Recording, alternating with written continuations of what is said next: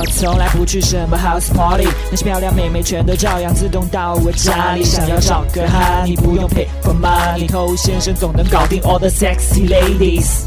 嗨，各位好，我是偷先生。关于去搭讪应该怎么说，应该怎么做，怎么样的心态，在我们之前的节目呢，实际上都已经讲过了。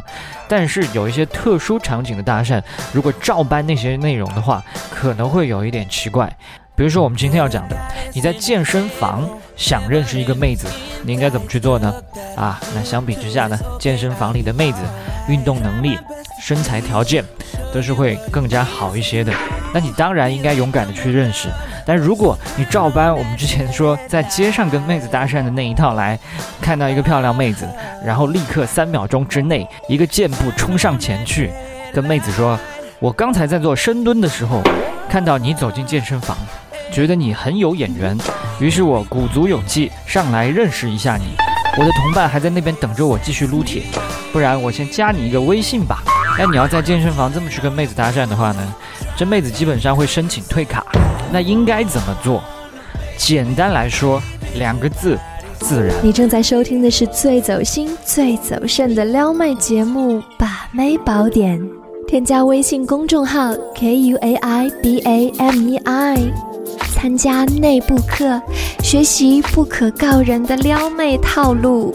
内部客服微信号 a r t t o u。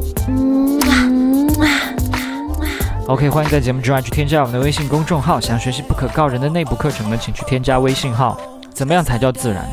我们日常在街上、在路边碰到一个妹子，我们来不及去想那么多，必须在三秒钟之内做决定去认识她。这是因为我们没有别的办法。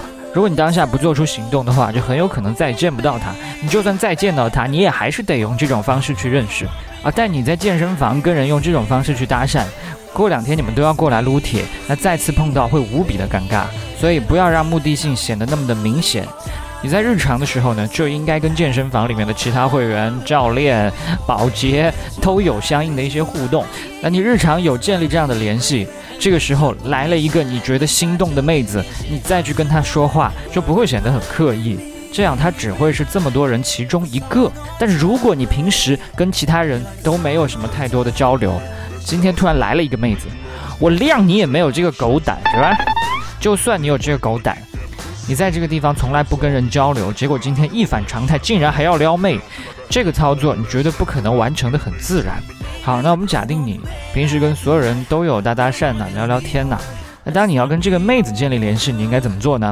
我们开场说了，把街头搭讪的那一套拿过来讲肯定是不行的。我的建议是先建立印象，然后再一步一步的循序渐进，这样可能稍微慢一些，但是稳。比如说，第一次见到这个妹子啊，你们什么都没有干，只不过是双眼对视了一下，OK。第二次再见到，哎，你可以对她笑一笑，她有可能也会对你笑，有可能不会，但没关系，重点是让她看到你有对她笑。第三次见到的时候呢，你就可以假装在她的附近撸铁啊，比如说等她用完某一个器材，就顺势用撸铁的话题切入，比如说，哎，你还用吗？那妹子可能说，哎，不用了，OK，那我来，谢谢哦。啊，或者说你练多久了？你的背练得挺好的，你是怎么安排的？这些话都是你跟其他人都会说的，所以再正常不过了。那我有一次呢，看到一个妹子在跑步机上跑步，她中途下来喘一口气，那当时我误以为她已经结束了，所以我就上了她刚才用完的跑步机。但事实上，那个女孩并没有用完。当我发现她表情有些异样，我就跟她说：“哎，抱歉，我以为你已经用完了。”那妹子她也很大方的跟你说：“没关系。”那就从这么一件小事切入，反而还聊起来了。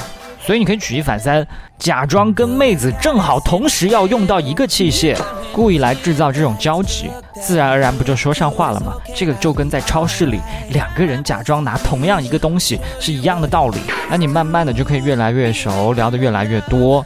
健身完一起喝个东西，在健身房以外的地方见面，相约其他的运动项目。那如果你个人跟妹子相处的经验已经比较多的话呢，这个流程可以稍微的快一些。有可能两次、三次就有一定的温度了。那你用这种方式去跟妹子认识，妹子就完全不会觉得你在搭讪他，你是上来撩他，而是命运的安排呀，啊，是吧？